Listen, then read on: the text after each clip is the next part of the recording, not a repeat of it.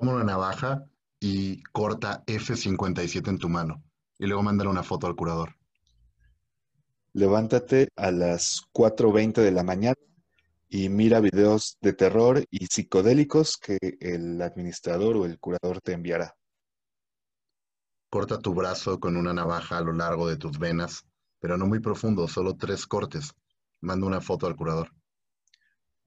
Dibuja una ballena en una hoja de papel y envíasela al curador.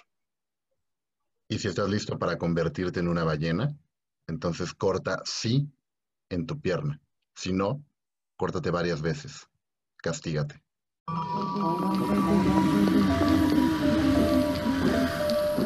La emoción más antigua e intensa de la humanidad es el miedo. Y el más antiguo e intenso de los miedos es el miedo a lo desconocido. Mírame con desprecio, verás a un idiota. Mírame con admiración, verás a tu Señor. Mírame con atención y te verás a ti mismo. Desaparecieron de la faz de la Tierra. Es como si su casa se hubiera quedado congelada en el tiempo. Nosotros los asesinos seriales somos...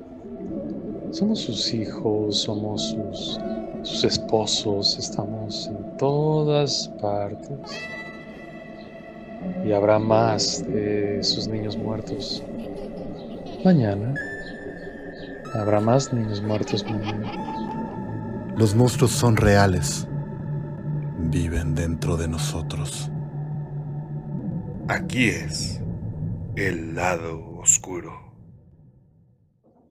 Bueno, esto que acabamos de decir, no estamos, no estamos eh, delirando, son las cinco primeras instrucciones de un reto viral que fue, se hizo famoso hace ya un par de años, pareciera no tanto, pero fue el famoso juego o el famoso reto de la ballena azul, el cual eh, se dice o se rastrea que comenzó en Rusia y pues como todo lo viral se esparció rápidamente a través de Europa, llegó a, a América y bueno, se dice que fue la culpable de unos cuantos cientos de suicidios en, en menores y adolescentes. Ahora, este, esta noticia se volvió muy famosa y sobre todo la imagen que aparecía era la de la ballena cortada sobre un brazo. Eso corresponde a la instrucción 11 o al, o al reto 11, ¿no? No era como que el primer reto era directamente esto. Y estos retos continúan eh, en la información que, que, se puede conseguir en Internet, que estaba publicada en Reddit. Eh, continúan con cosas como despertarse en la madrugada, estar viendo videos de terror todo el día, infringirse dolor y sobre todo, eh, y ya iremos profundizando hacia allá, pero hacen juego al rol que lo mencionamos de un curador. Es decir, teóricamente era un juego que no era como, no funcionaba eh, individual o independiente, sino tenía una segunda participaba, pero rastreando el caso hasta Rusia, lo primero donde se menciona es una chica llamada Rina Palenkova en 2015, que ella se toma una selfie donde le está pintando dedo así a la gente. Se ve que en su mano tiene restos de sangre seca y solamente pone eh, la leyenda adiós. Y al día siguiente se suicida. Y entonces a partir de ahí hay un foro en Rusia que se llama V-Contacte, que me da la impresión que es similar como a Reddit, como un foro donde la gente entra a comentar de cualquier cosa con eh, casi una absoluta libertad. Y entonces ahí se empieza a mencionar que ese suicidio había estado asociado a algo llamado la ballena azul. Este comienza a, hacerse una especie de, de, leyenda urbana, tal vez de, de creepypasta, y se comienza como tal a, a viralizar. Al final, el, el, el, tema de la ballena azul, bueno, el reto de la ballena azul, eh, si, si, comenzó acaso como un creepypasta, al final se hizo realidad, es un reto del cual, como les leímos, pues podemos encontrar las, las instrucciones en, en internet eh, con, con una facilidad que sinceramente da un poco de miedo. Y se dice que este juego fue creado por un ex estudiante de psicología que fue expulsado de su universidad llamado Philip Budeikin, que es un ruso de, 21 años, o que tenía 21 años en, ese momento, y el cual fue, eh, fue sentenciado a, unos años de, de, cárcel porque se demostró su complicidad en uno de estos grupos de internet en los que él mandaba estos retos. Él era el curador que mencionabas y, vaya, él mandaba estas instrucciones a, los muchachos, pero él mismo decía que había mínimo otras cuatro o cinco eh, administradores más en otros grupos y que estos administradores tenían como un, curador superior, alguien que era como el encargado de todos ellos. Entonces, es una, si lo que dices es verdad, pues es una red de película de terror. Vamos a irnos un poquito más atrás. En este noviembre de 2015 se suicida Rina Palenkova y luego un mes después una niña llamada Angelina Davidova de 12 años en una ciudad rusa llamada Ryazan y dos semanas después otra niña Diana Kuznetsova en la misma ciudad. Y entonces empiezan a investigar, los papás eh, buscan como información y hay una periodista llamada Galina Mursalieva que publica un artículo en la Novaya Gazeta en donde dice, hay unos grupos y foros que tienen nombres como ballenas oceánicas o F-57, F-57 lo leímos en la primera instrucción como que era lo que había que cortarse en la mano. Y entonces empieza a hablar de que hay un juego y ella reporta que según sus datos en ese periodo de noviembre de 2015 donde se suicida Rina Palenkova hasta abril de 2016, un periodo de unos meses, hasta 130 niños podrían haberse suicidado en Rusia. Y luego, como dices, empieza a extenderse un poco el caso y en Georgia una chica de 16 que se suicida deja unas ballenas y entonces empieza como como la duda y como una investigación de qué tan real o no es, qué tanto eh, hay otros factores, muchos por supuesto, detrás de los suicidios, es una creepypasta o no, el papel de Buddy King realmente como el creador, el curador, él decía que el F-57 es por la F de Philip, como en su nombre, y que 57 eran los dígitos de su teléfono celular, pero igual hay como ciertas dudas detrás y no es el único reto suicida, pero, pero fue como el que más impacto tuvo en un primer momento, ¿no? Sí, se volvió a resurgió el tema de la ballena azul, porque hace unos meses resurgió otro, otro creepypasta que en esta ocasión resurgió como un reto suicida justamente. El creepypasta fue el, el Goofy humano y hace unos, unas semanas, tal vez un mes, eh, un influencer mexicano, bueno, influencer, no sé, entre comillas, eh, dentro de las historias que sube a sus redes sociales, subió una imagen de un un hombre disfrazado como Goofy, el personaje de Disney. Y se, resurge este tema del, Goofy humano, que fue una foto de un hombre que hace máscaras y vaya, subió su foto con su máscara de Goofy a internet, un poco perturbadora, se creó todo un creepypasta alrededor de esta imagen y hace unas semanas, unos meses empezó a decir, empezó a hablar de este reto viral llamado Jonathan Galindo, en el que el personaje supuestamente es este hombre, Jonathan Galindo, con la máscara de Goofy y contacta a niños y adolescentes a través de las redes sociales. Eh, estos usuarios tienen que aceptarlo como amigo, como seguidor, y entonces los comienza les comienza a mandar mensajes y, diferentes retos que tienen que ir cumpliendo, que ir cumpliendo hasta llegar a pues, el suicidio, la muerte que recuerda un poquito a otro que, igual fue como en 2017-2018 se hizo viral, que era el reto de Momo. Momo en realidad era una imagen que habían tomado de internet, que escultura, un poco en el caso similar, que se llama Mother Bird, de una escultura japonesa llamada Keisuke Aizawa, pero, lo, o sea, es una escultura perturbadora, es como una especie de un personaje tipo Samara del Aro, eh, con ojos más grandes, medio extraño, y entonces se movió o, se utilizó para decir que era un número del celular, que se encontró un número con, con, clave de Colombia, uno de México, uno de Japón, circulando con las imágenes, pero era un número al que supuestamente tú tenías que enviarle un WhatsApp y te regresaba como eh, te contestaba como de manera grosera, de manera violenta, te mandaba imágenes agresivas y eso justamente o igual supuestamente derivaba en, en suicidios. Hubo un caso de una niña de 12 años en Escobar, Buenos Aires, en 2018.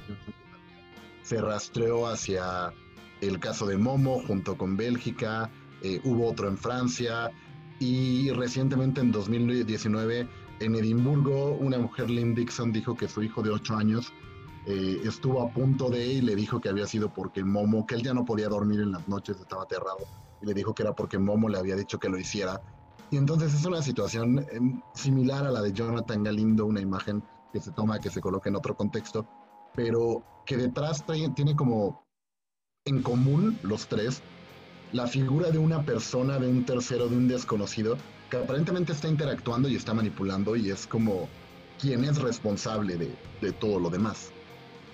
Se teoriza si los responsables de estos retos sean gente que simplemente quiere hacer el mal, si puede ser, si pueden, si pueden ser diferentes eh, círculos de pedofilia, ya que muchos de estos retos están enfocados en, niños y adolescentes.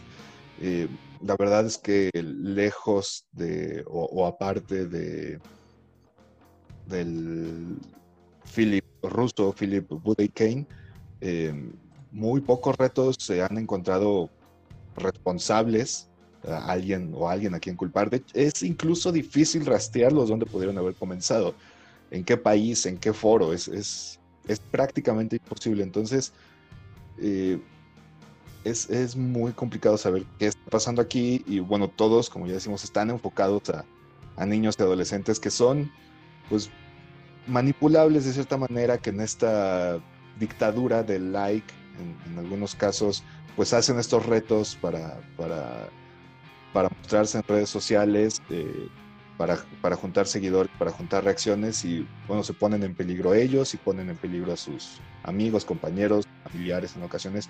En el caso de Momo también era, eh, se decía mucho que los mensajes que te mandaba era información tuya, información personal.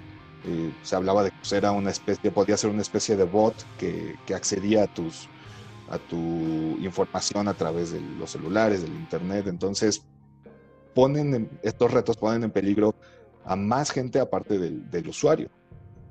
Que aparte, eso era lo que se mencionó en un momento con la ballena azul.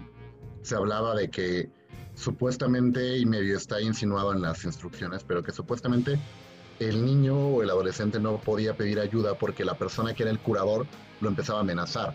Le decía como, es que si tú contactas, yo sé quiénes son tus papás, yo sé quién es tu hermano, tu hermana, yo te puedo hacer daño y como dices tú, tengo información personal tuya. Y de pronto, si es más chiquito, más chiquita y no tiene tanto criterio, eh, es mucho más fácil jugar con ello. Y con otro concepto en esta dictadura de like del que tú hablabas que se llama FOMO. Que el FOMO es el Fear of Missing Out, que es como eh, un miedo adolescente que tiene que ver totalmente con con esta búsqueda de la identidad y de pertenecer, que es natural a, ese momento, tiene que ver con me estoy quedando fuera.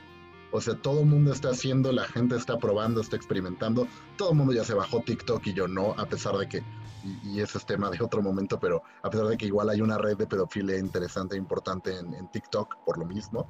Pero es como todo el mundo se bajó TikTok, yo necesito bajarlo y todo el mundo está jugando esto y a lo mejor todo el mundo está poniendo imágenes de ballenas, todo el mundo está compartiendo, todos mis amigos ya mandaron a este WhatsApp de Momo que sepa, o sea, no tenemos idea qué persona está detrás en realidad, o sea, evidentemente en estas creepypastas no es Momo, o sea, es claro que no es un ser que está detrás de esto, pero puede ser una organización criminal, puede ser también un ocioso, en el primer caso de la ballena azul, eh, luego hubo una segunda investigación donde encontraban que muchos de los curadores en realidad eran otros niños de 12 a 14 años, porque la figura del curador era como escanear en perfiles en, estas redes, en mi contacto, pero en general como escanear perfiles en redes y ver como quién puede ser vulnerable y contactarlo con, oye, te ofrezco, eh, te propongo ser parte de la ballena. Hay un artículo eh, de un medio en India que contactó con varios niños que estaban como metidos en eso, que justo le decían, me contactaron por redes sociales, es que no te puedo contar nada, es que estoy interesado. Y, uno en particular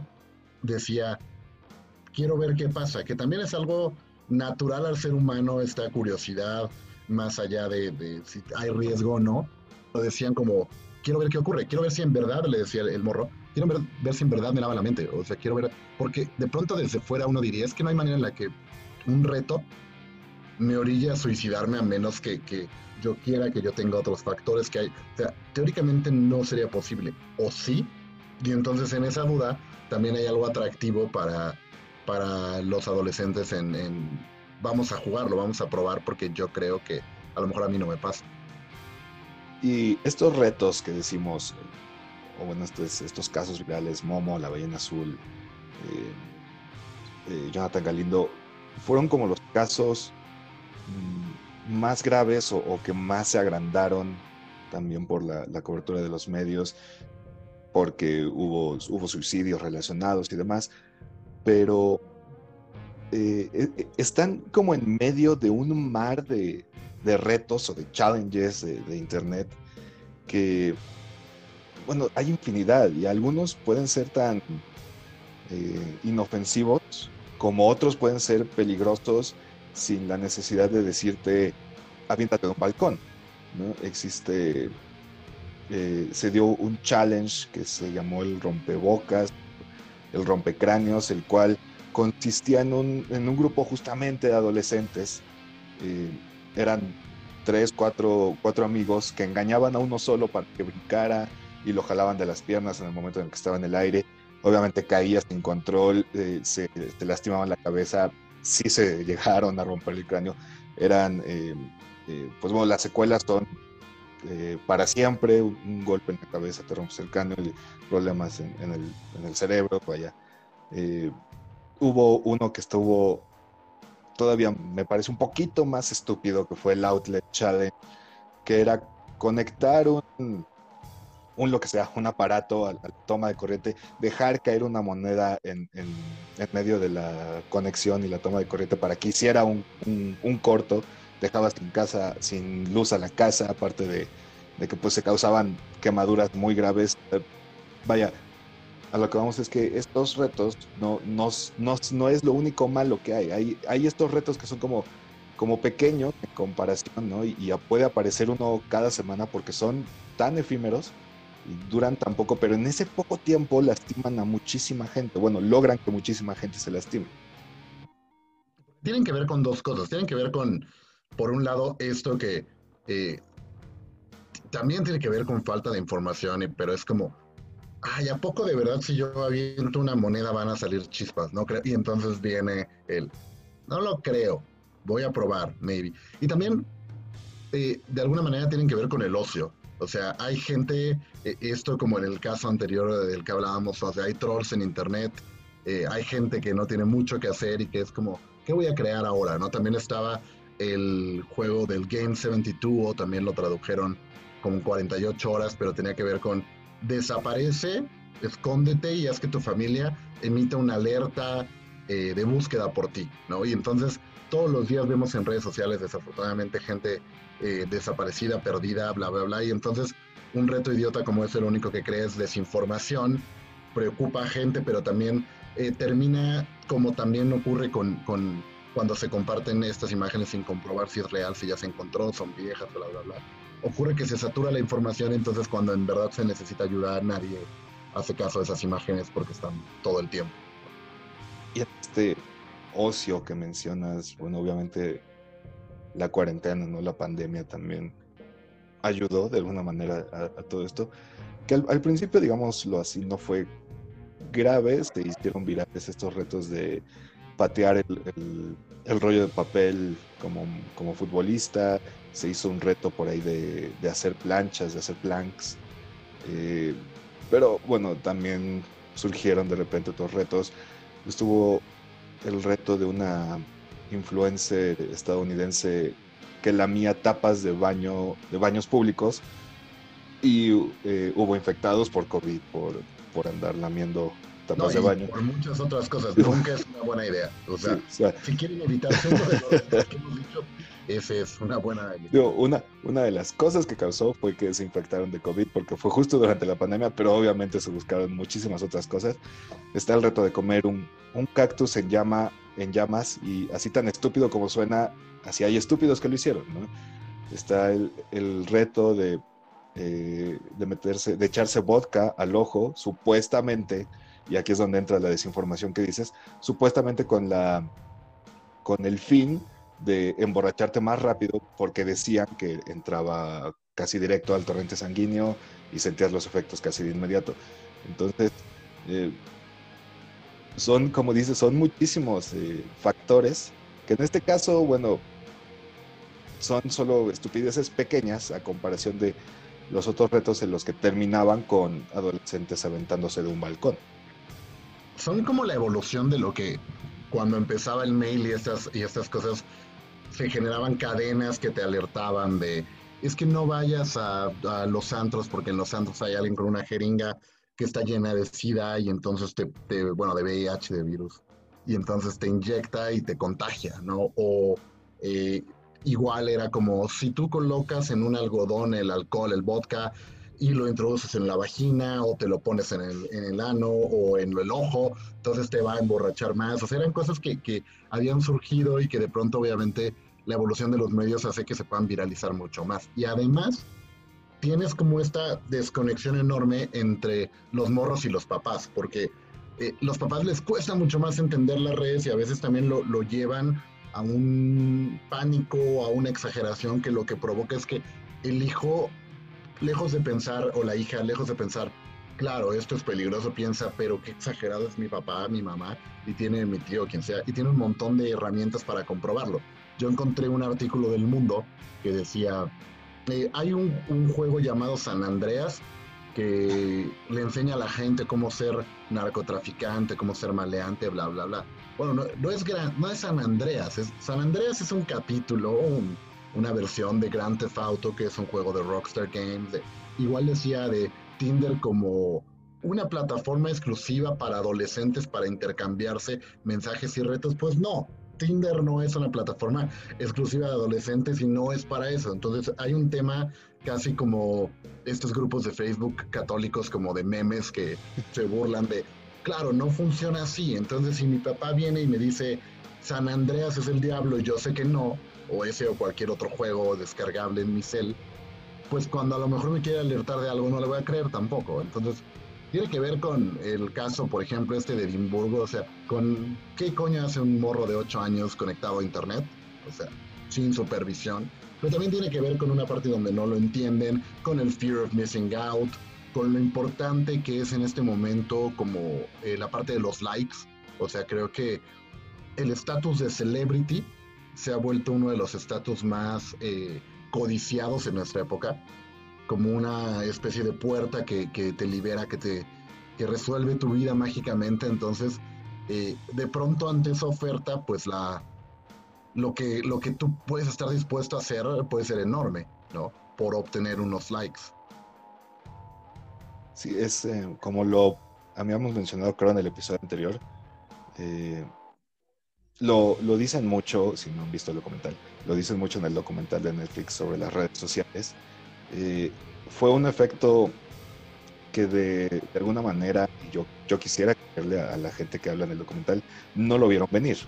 ¿no? O en algún momento el monstruo que son las redes sociales y que son los likes, bueno, el, botón de like, que después fue en Twitter, el, el, fab, que después se convirtió en corazón, pero bueno, esas reacciones fueron un, monstruo que en su momento solo fue como un, oye, voy a inventar un botón para que tu amigo le diga, te diga que te gusta. Pero de repente esto explotó y entonces tengo un millón de likes.